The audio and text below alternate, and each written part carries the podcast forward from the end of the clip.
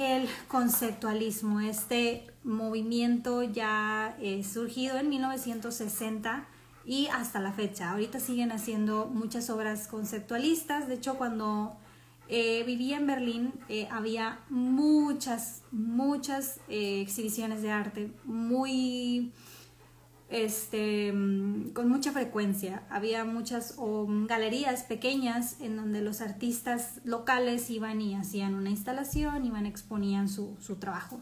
Y ya sea artistas que sean pintores, que sean eh, fotógrafos, músicos, eh, artes, de artes visuales eh, digitales también había.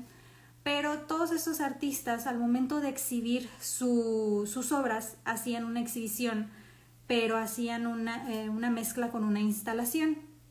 Quiere decir, por ejemplo, fui a una que, que era muy feminista y este, tenía fotografías, ella era fotógrafa, pero aparte hacía em, obras plásticas de las partes de la mujer y todo eso, era muy, muy feminista, muy de ese lado.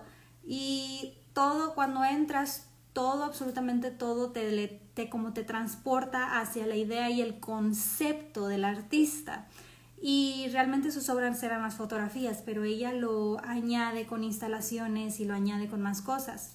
También me tocó ir a exhibiciones de fotógrafos y pintores en donde pues exhibían sus obras, pero aparte hacían instalaciones de luz, instalaciones pegaban eh, señales en el piso, historia, o sea, realmente como que te le transportaba o te transportaba hacia la idea que tenía el artista al hacer esto. Y eso es, es un, son conceptos, es conceptualismo. Entonces, el conceptualismo puede ser algo muy, eh, que simplemente le da un toque a algo muy clásico como es alguna pintura, pero al, momento de hacer una instalación para exhibir esto, pues ya es un conceptualismo. Entonces ahorita el conceptualismo eh, o el arte conceptual está muy, muy presente. Eh, desafortunadamente a mí me encantaría que México, no sé si en otras partes de Latinoamérica, pero en México no tenemos mucha cultura de arte y ir a exhibiciones de arte y todo eso. Tal vez en la Ciudad de México, que es en donde está más vivo, pero en el resto del país no. Y sí extraño un poquito eso de Berlín. La verdad es que yo me la pasaba de galería en galería y de museo en museo y, aprendí mucho ahí y de artistas contemporáneos. Y creo que eso le falta a, a México. No sé si en, otros lados de Latinoamérica, pero probablemente es algo similar. Pero bueno, esto surge, el, el conceptualismo surge después de 50 años de la obra de Duchamp. No sé si se acuerdan, creo que aquí tengo la obra de Duchamp. Creo que sí la guardé. Aquí está. Esta famosa obra de Duchamp que nace en 1910, 1913. Y esta obra, bueno, 50 años después, 1960, nace el conceptualismo, pero realmente Duchamp era el visionario en donde eh, él empieza el conceptualismo en, en su época, en, en, vaya, una época ya muy, muy atrás en el tiempo y obviamente esto fue rechazado, muy rechazado pero ahora el conceptualismo realmente dicen que, que, que los artistas contemporáneos y sus ideas realmente son validadas por el mundo moderno. Ahorita en el mundo moderno si pones esto, bueno, ah, a lo mejor es una, este, una representación en contra de algo que no quieres, bla, y entiendes y lo aceptas. Pero antes, pues obviamente en 1910, pues no, no era bien visto. Pero realmente Duchamp fue el que empieza el conceptualismo. Duchamp se le considera como el padre del conceptualismo y obviamente ya se adopta la idea más formalmente en 1960. Entonces Duchamp es ahí eh, el que em, comienza la misma premisa o la misma idea del conceptualismo, que es que el arte no debería ser juzgado estéticamente, sino más por lo que el significado y lo que provoca. Entonces, eh, los artes conceptuales pueden ser de todo. Realmente es muy variado, puede ser algo muy raro, muy bonito, muy significado, muy que no le entiendes, muy simple. Realmente hay de todo en el arte conceptual. Entonces, em, también trabajan de distintas maneras. Cuando comenzamos las sesiones de historia del arte veíamos solo un tipo de arte o dos tipos de escultura, eh, arquitectura y pintura y de ahí no nos salíamos. Pero realmente el arte conceptual ya tiene muchísimas variaciones, tanto como performance, hacer unos eh, eventos en donde haces algo, participas, representaciones, también videos, eh, instalaciones digitales y también había dos movimientos, o hay dos movimientos muy marcados, que es el land art o air art, que es como el arte de, de la tierra, que tiene que ver algo con, con, la tierra, ahorita que, vaya, es un tema muy, muy importante. Y el arte povera o el arte pobre, que también es una crítica a la sociedad por este, em, vaya, tanta pobreza que hay en el mundo. Entonces, todo eso está englobado en el arte conceptual. Y no es como que tú vayas y de que, ah, ese es un arte conceptual porque tiene características muy definidas. No, ahorita no están tan definidas las características, no es individual y no es eh, cohesivo, o sea, realmente tiene mucha variación este tipo de movimiento. Y bueno, como les decía, ofrecen seguido instalaciones, que eso la verdad a mí me gusta mucho las instalaciones de este tipo de, de conceptos. Había unas instalaciones, les confieso que había unas galerías en donde me metía de que hay una obra hay una instalación, un artista, la, la, la, o una serie de artistas, porque también se unían, y me metía ahí, así como me metía, me salía, era demasiado, a veces era muy, muy loco, pero otras veces sí era muy, muy padre, pero sí hay un concepto muy, hay conceptos muy variados y hay unos conceptos muy fuertes y es ahí donde ya no, no comparto. Pero bueno, ahorita les voy a hablar de, de varios para que les den más ideas de, de qué es el, el, el, arte conceptual.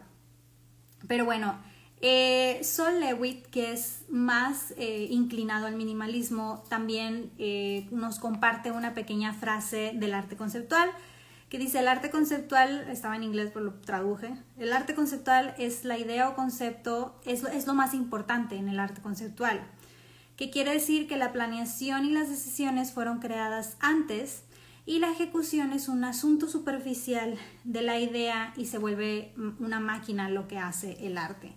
Inclusive en este momento en el arte conceptual es este en el arte conceptual es ay ya me perdí aquí está. Eh, a veces inclusive una máquina lo hace. Había una obra no la puse aquí pero se la pueden imaginar una obra donde había una hoja blanca y una persona lo puso en una para imprimirlo. Ya ves que lo escanean y lo, lo imprimen copiar las copiadoras entonces ahora le sacas una copia y en la copia pues sale con un poquito de puntitos, no sale 100% blanca y estás fotocopiando una hoja blanca.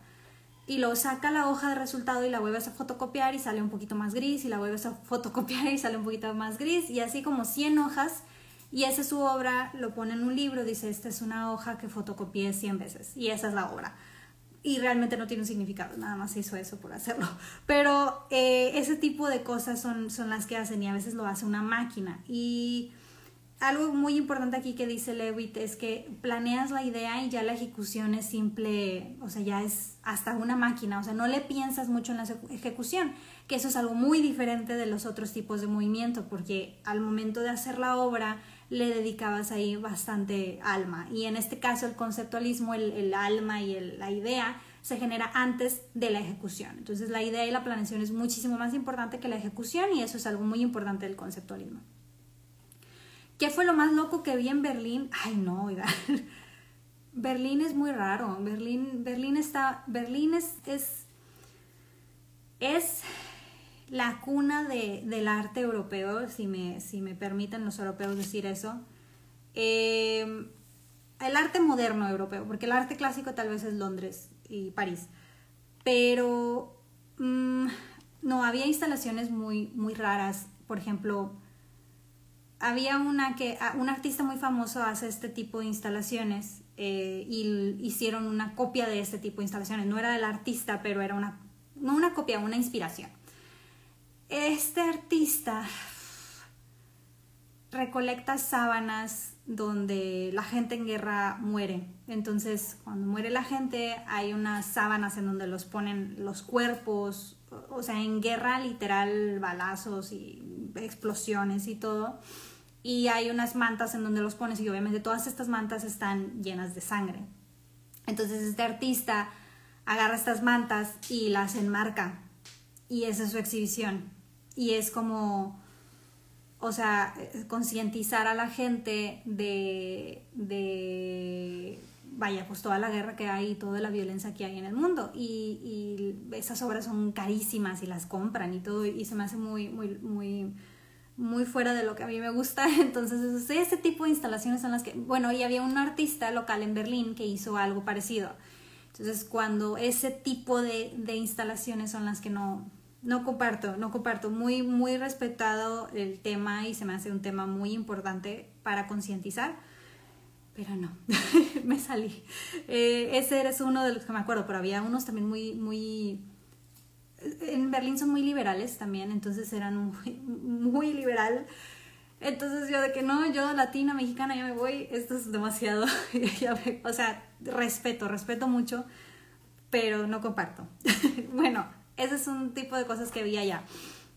Y bueno, vamos a, a ver, dice, ok, eso sí está loco, aunque no me lo hubiera imaginado que pudiese hacer arte con eso. Y sí, o sea, la verdad es que se veía, pues yo no sabía qué era hasta que lo investigué y lo leí y dije, Ñe", o sea, no, porque aparte tenían unas imágenes y no, está muy pesado, muy, muy pesado. Entonces no comparto eso. Pero bueno, vamos a ver aquí unas obras, eh, no voy a hablar de un artista en específico, voy a hablar de varias obras del conceptualismo para que vayan viendo a qué se refiere con esto. Que el conceptualismo está padre, pero también ya cuando te metes al mundo de, del arte y ves la primavera o el nacimiento de Venus de Sandro Botticelli, luego ves esta silla y dices, ¿qué? ¿Qué es esto? Esto no es arte. Pero bueno, esta es una de las obras más famosas que a mí me gustó, la verdad dije, ay, está padre. O sea, no es como que, ay, quiero ir a un museo a verla. No, pero se me hizo muy creativo, o sea, el, pensamiento de, de, armar esto, que no le debió haber costado nada armarlo, pero el pensarlo e idearlo se me hace bastante original. Este, y eso es precisamente el conceptualismo, que la idea y la generación de la idea es lo más importante antes de, vaya, más que la ejecución. Y bueno, este es de Joseph Kossuth, eh, esto fue en 1965 y se llama One and Three Chairs, una y tres sillas. Eh, es una instalación, está en el MoMA, en el Museo de Arte Moderno de Nueva York. Y aquí estamos viendo tres sillas. Estamos viendo una silla literal de madera en medio y luego del lado izquierdo vemos una fotografía de una silla y luego del lado derecho vemos la descripción de que es una, una silla y dice chair, isa, bla, bla, bla, o sea, lo del diccionario en Amado Peguay. Y esto es una obra de arte súper famosa de, de. En esta época recuerden que también estaban los minimalistas y estaban haciendo también cosas y de repente ven a Kossuth y dicen, ¿qué, qué estás haciendo? Y, o sea, nace de la idea y luego ya te pones a filosofar de lo que hizo, de que, bueno, ¿cuál de estas tres es una silla? realmente. ¿Cuál es más silla para ti? La descripción de una silla. ¿Qué es una silla? Una fotografía de lo que es la silla o la silla. Una silla en donde ya nadie se va a sentar. Nunca. O al menos sería muy raro que alguien se sentara en una obra de arte que vale millones de dólares. Realmente esa silla se volvió... Eh, ya no cumple su función de que ah, en una silla pues te sientas y esa silla al ser una obra de arte, una instalación, pues, no te permiten sentarte en ella. Entonces, ¿Cuál de estas tres es masilla? Es masilla. Este, y está bastante interesante. Dije, bueno, o sea, realmente se me hizo bien creativo. Y hizo varias, varias cosas. También tiene una lámpara, una foto de una lámpara y descripción de una lámpara. Tienes varias, tiene varias cosas así. Pero, o sea, ponerte a pensar es una instalación. Este tipo de instalaciones también era muy común en Berlín. Algunas no las entendía yo. ¿Qué? pero había otras que sí estaban muy padres. Pero esta se me hizo bastante original y es una de las más famosas del conceptualismo. O sea, realmente es, bueno, es una y tres sillas. ¿Cuáles de estas tres sillas es la que es más silla para ti?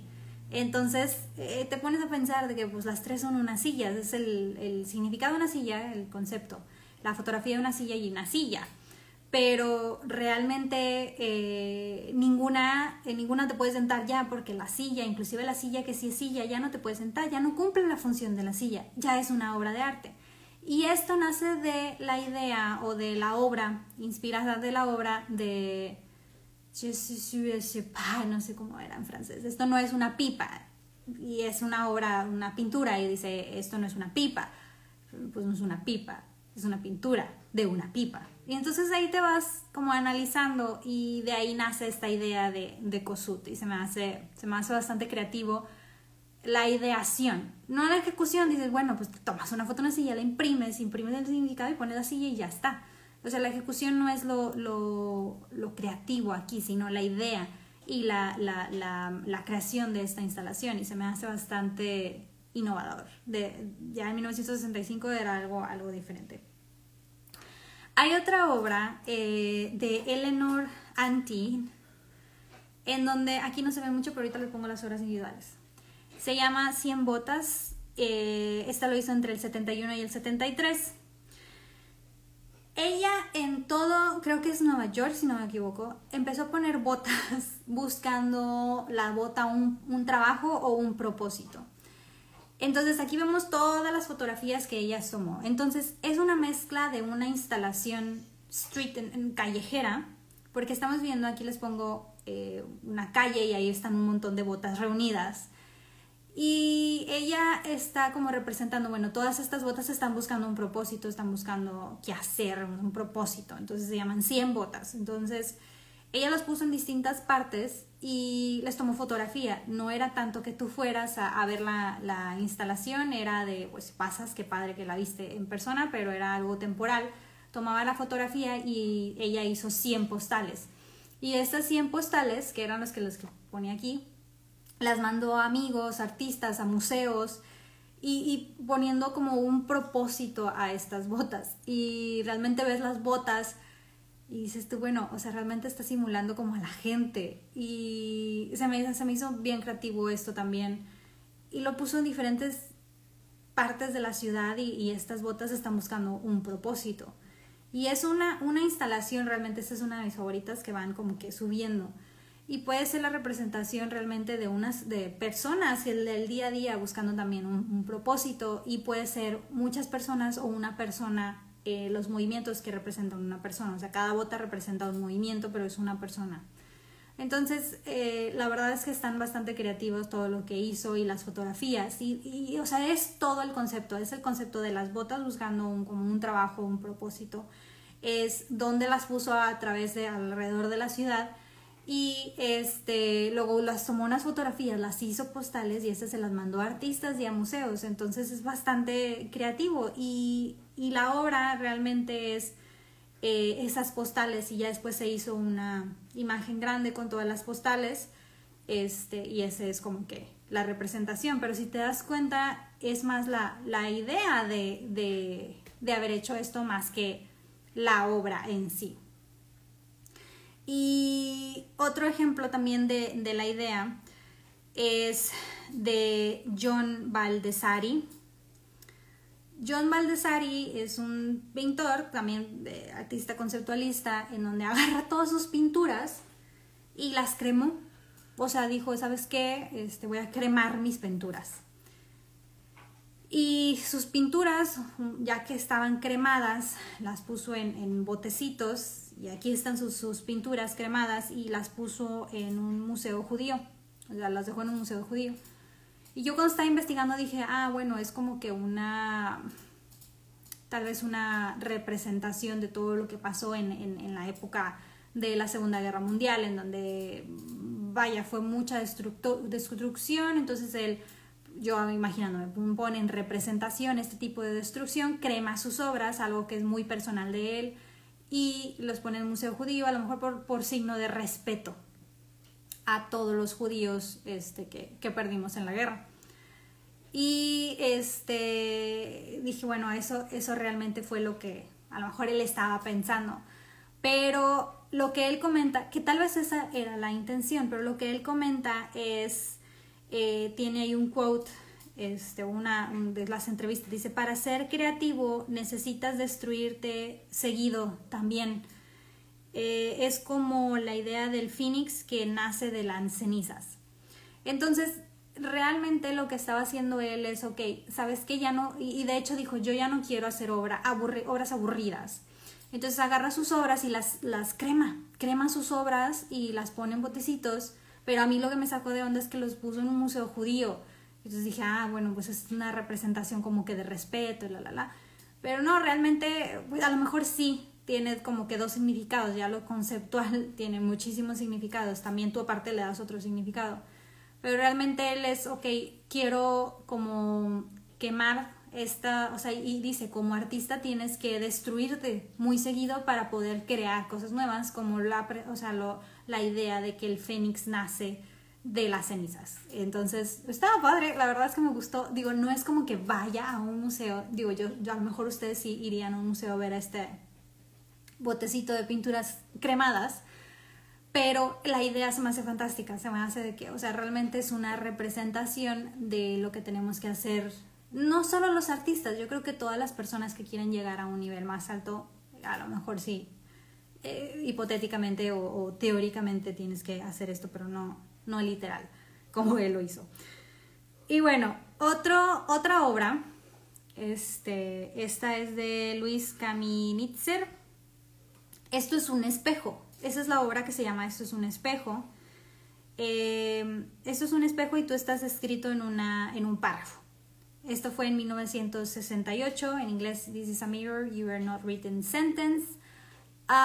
y se me hizo también bastante creativo, porque es simplemente una señal donde dice esto es un espejo, tú eres un párrafo escrito, o sea, realmente tú eres esa, ese párrafo que está escrito ahí, entonces tú te estás viendo a ti mismo y simplemente es una también una crítica y un diciendo de que pues realmente eh, sí te estás viendo a ti, pero lo estás viendo como un, como un párrafo escrito, un ejemplo. Entonces también es, es algo, algo creativo. Esto fue en el 68.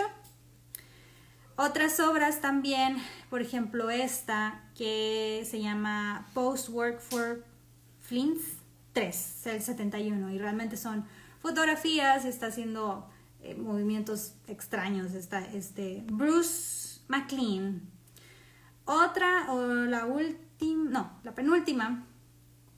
Esta fue la que tenía, cuando yo empecé, les digo, yo estudié más el arte clásico.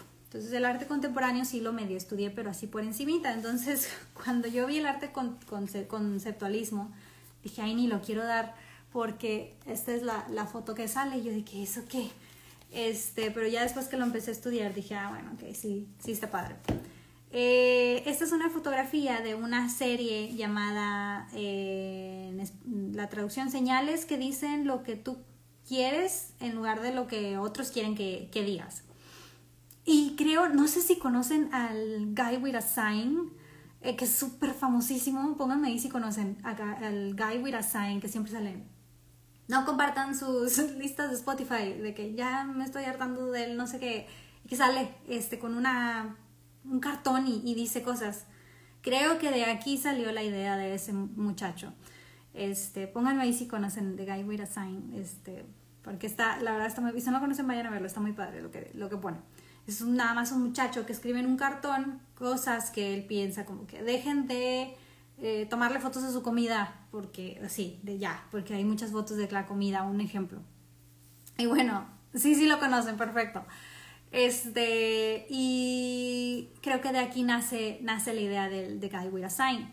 Este artista, Gillian Waring, eh, en el 92-93 hizo este, esta mm, serie de fotografías en donde las personas traen un cartel y por ejemplo este dice I'm desperate, estoy desesperado y muy probablemente este muchacho esté buscando trabajo. Entonces, en lugar de decir, bueno, ya estoy buscando trabajo, estoy diciendo, bueno, sabes que estoy desesperado, o sea, ya, contrátenme a alguien.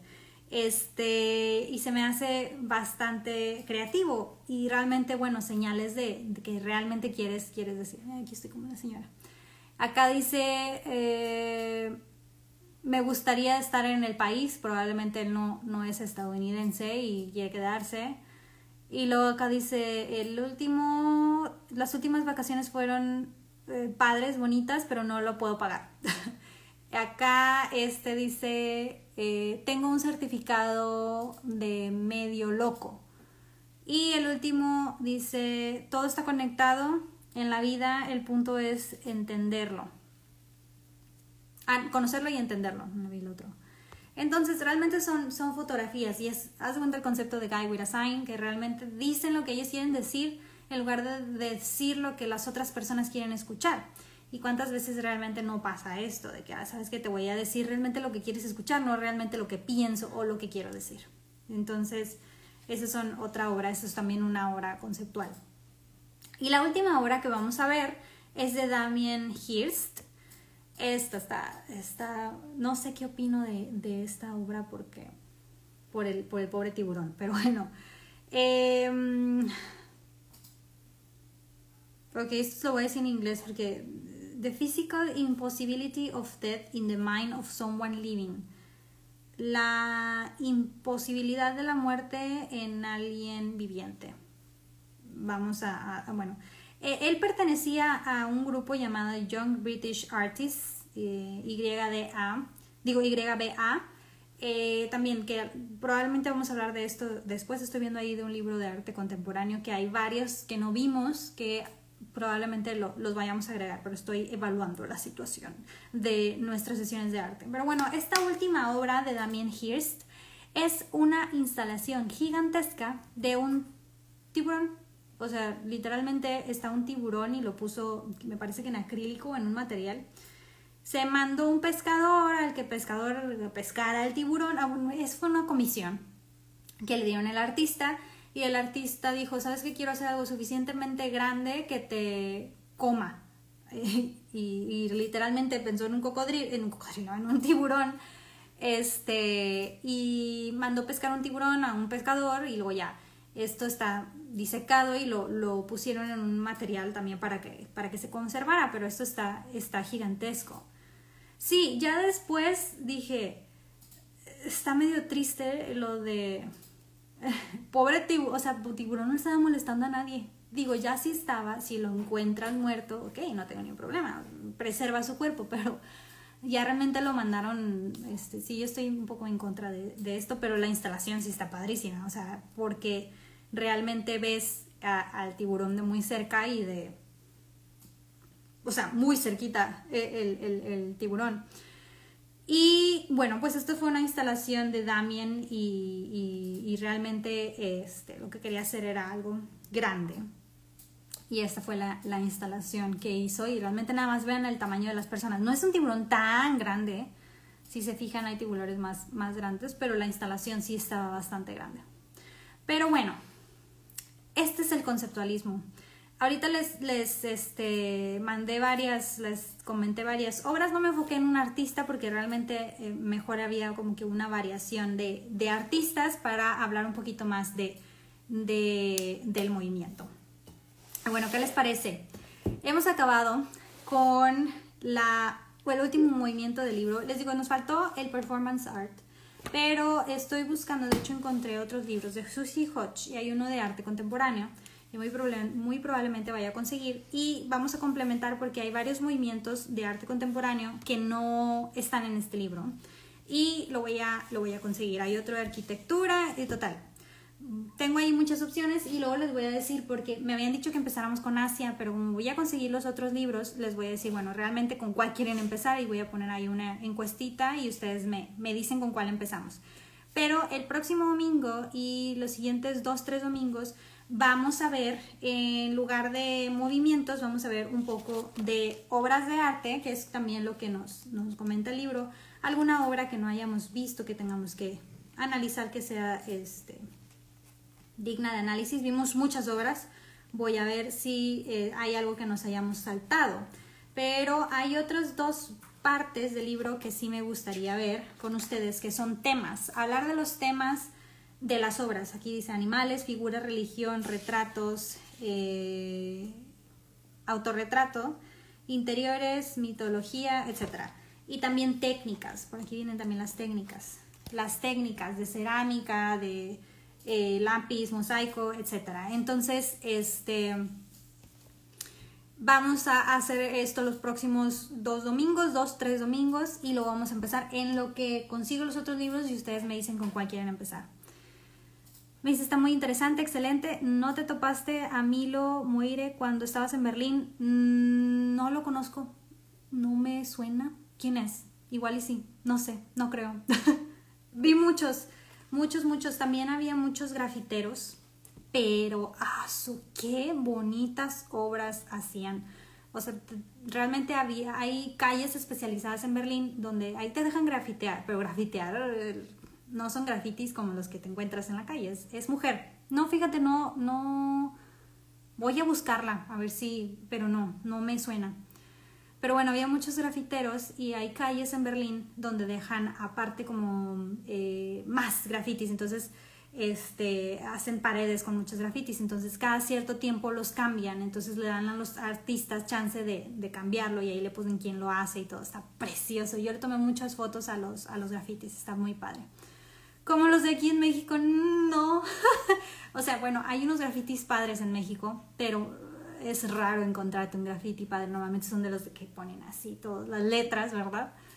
Pero no, grafitis. Les voy a enseñar unos grafitis. Creo que por aquí tengo uno de una abeja y una chava. Les voy a poner ahorita en las stories eh, unos grafitis para que vean a qué me refiero con los grafitis de Berlín. De hecho, tengo un video en YouTube de grafitis. Entonces, de grafitis en Berlín. Si quieren darse la vuelta y váyanse a mi YouTube www.youtube.com diagonal Kim Garza y ahí van a encontrar uno que dice grafitis en Berlín. No sé si está en inglés o en español, pero las fotos las pueden ver ya ni me acuerdo que, está en ese video, pero tengo un video hablando de eso, entonces ahí sí, sí lo quieren ver. Pero sí, Berlín era la cuna del arte moderno, del arte contemporáneo, muy conceptual también. Pero bueno, eh, muchas gracias por estar aquí en, este, eh, em, en esta sesión número 33 y como les había comentado, les tengo una sorpresa preparada. Eh, les había dicho que en los próximos dos, tres fines de semana, digo, domingos, estoy buscando mis post-its, vamos a seguir hablando del libro de Susie Koch, pero de técnicas y de, este, para acabarnos bien, bien el libro. Pero oficialmente hoy acabamos todos los movimientos, oficialmente acabamos el libro, nada más que queremos exprimirlo un poquito más en lo que consigo todos los libros y nos ponemos este, a ver el otro plan que vamos a hacer. Y quiero agradecerles a toda la comunidad de arte que aquí se está sumando, muchos que son super fans este, del arte, y también historiadores que me han ayudado aquí, muchos me ayudaron en, en otras aportando sus ideas y estando aquí conmigo los dominguitos en la mañana, que a veces no es domingo en la mañana, pero aquí estamos. Y les quiero dar un regalo este, de mi parte. Voy a conseguir este libro, que ya lo vi donde lo voy a conseguir, pero en español. Y lo voy a, voy a hacer un giveaway con el libro. Entonces, Em, los que ya están aquí eh, van a tener ya un, pase. Voy a poner la publicación la próxima semana ya que me llegue el libro y lo voy a, sortear, el libro. Entonces este, van a ver ahí ya lo que tienen que hacer, que lo mismo, los mismos giveaways, etiqueten a gente que le guste el arte, no nada más, o sea, realmente una persona que le guste el arte y luego ahí les puedo poner otras cositas ya más relacionadas a las que estuvieron en las clases conmigo. Entonces van a tener una oportunidad de ganarse el libro que hemos estado siguiendo estos 33 eh, domingos en español, lo voy a conseguir. Y ahorita quiero, de todos los que me comentaron y que se conectaron, ahorita voy a, a escribirlos y van a tener ya como que un, pase. Entonces, este, ahorita el último me voy a poner a, escribir los, los, que se conectaron y ya van a tener un, un, pase para poder ganarse el libro. Entonces, por eso dije, quédense para decirles. Entonces, eh, yo creo que el martes, lunes o martes, voy a estar publicando lo del giveaway del libro. Y este, pues ustedes ya tienen uno. Si quieren más pases, como que más oportunidades para ganar, ya leen, es como comentar, compartir y todo lo mismo que es de siempre, ya saben. Pero este, pues ojalá, ojalá que alguien que haya estado este, en estas sesiones, alguien que quiera libro, realmente se lo, se lo pueda ganar. Estaba pensando en eso porque no sé dónde lo vi y dije, ay, les voy a regalar un libro, o sea, hacer un giveaway también para, para atraer más gente que, que le guste el arte y ahora la nueva sesión que vamos a tener como que eh, ya que nos acabamos este libro y vamos a hacer más, pues que pueda ser una comunidad más, más grande de arte. Y bueno, pues muchas gracias por estar en esta sesión número 36. Hemos cerrado oficialmente el libro. Vamos a, ver técnicas y eso, pero ya vimos todos los movimientos del libro. Estuvo muy padre, 33 ya semanas haciendo esto y va para largo. No es como que la, el cierre de historia del arte, no, es el cierre del libro. Vamos a, a ver muchos libros. Este, y pues bueno, muchas gracias por quedarse hasta el final. Espero realmente que alguien que, de verdad quiera mucho el libro se lo gane. Y pues el martes, este, el martes les diría bien, bien, eh, les pondría la fotito del libro, ya que lo tengan en mis manos, va a estar en español y ese es el que, el que les voy a mandar, va a estar nuevecito.